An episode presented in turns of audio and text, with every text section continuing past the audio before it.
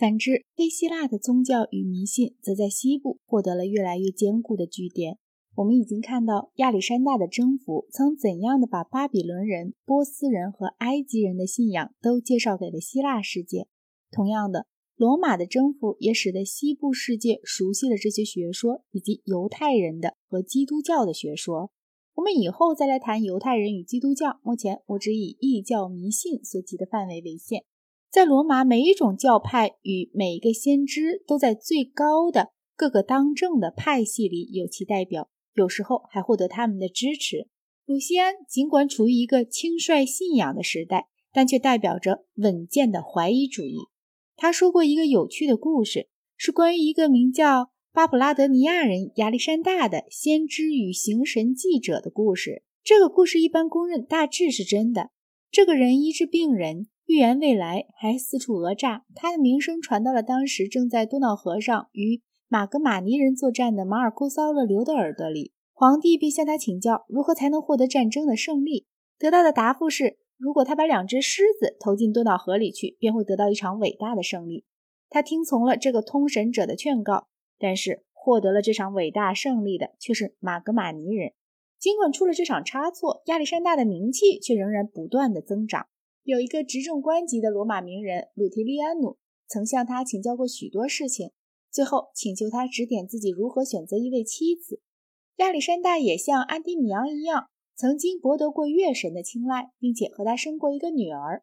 神谕就把他这个女儿推荐给了鲁提利安努。鲁提利安努年龄此时已经六十岁了，他立刻听从了神的谕令，并且在庆祝他的婚礼时牺牲了整整一百头牛，奉献给他那位天上的岳母。比巴普拉格尼亚人亚历山大的事迹更为重要的。是皇帝艾罗加巴鲁或明赫里奥加巴鲁的御位。这位皇帝在自己被军队推举登基之前，本是叙利亚太阳神的一位祭司。在他从叙利亚赴罗马的缓慢行程中，他的画像被先当作礼物送进了元老院。他被画成穿着他那按照米底加人与腓尼基人宽大飘垂的款式，用丝线与金丝织就的祭司的长袍。头上戴着古波斯式的高耸的冠冕，数不清的项圈和袖链上都饰满了无价的宝石。他的眉毛被涂得黑黑的，面颊画成一副人工造作的白里透红。深沉的元老们都叹着气，承认罗马在长期经历了自己本国人的严酷的暴政之后，现在终于卑躬屈膝于东方专制的奢靡之前了。他受到一大部分军队的支持。狂热地把东方宗教的做法搬到了罗马，他的名字就是他曾担任过大祭司的艾梅萨地方所崇拜的太阳神的名字。然而，他的母亲或祖母才是真正的统治者。他看出他是走得太远了，于是就废除了他，而另立他自己的侄子亚历山大。此人的东方倾向是比较不太过分的。当时所可能有的各种信仰的杂糅。就从他私人教室里可以得到说明。在这座教堂里，他安置了亚伯拉罕、奥尔佛斯、提阿纳的亚波罗以及基督等等的神像。米斯拉教起源于波斯，后来成了基督教的激烈竞争者。特别是在公元三世纪的后半叶，拼命企图控制军队的历代皇帝都感觉到宗教可以提供一种十分必须的稳定性，但那必须是一种新的宗教。因为兵士们所拥护的都是新宗教，这个宗教被引进了罗马，并且非常投合军人的心意。以斯拉是太阳神，但他并不像他的那些叙利亚同伴们那么样的柔弱，他是一个主宰战争的神。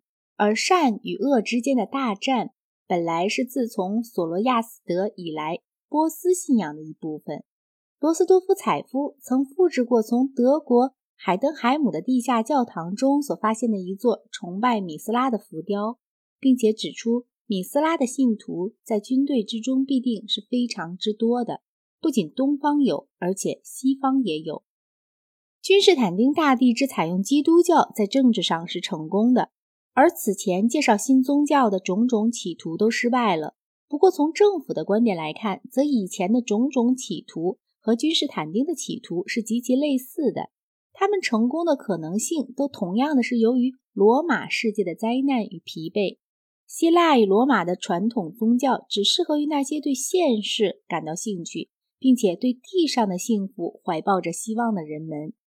亚洲则有着更悠久的苦痛失望的经验，于是就炮制出来了更为成功的采取寄希望于来世的形式的各种解救剂。其中以基督教给人的慰藉最为有效。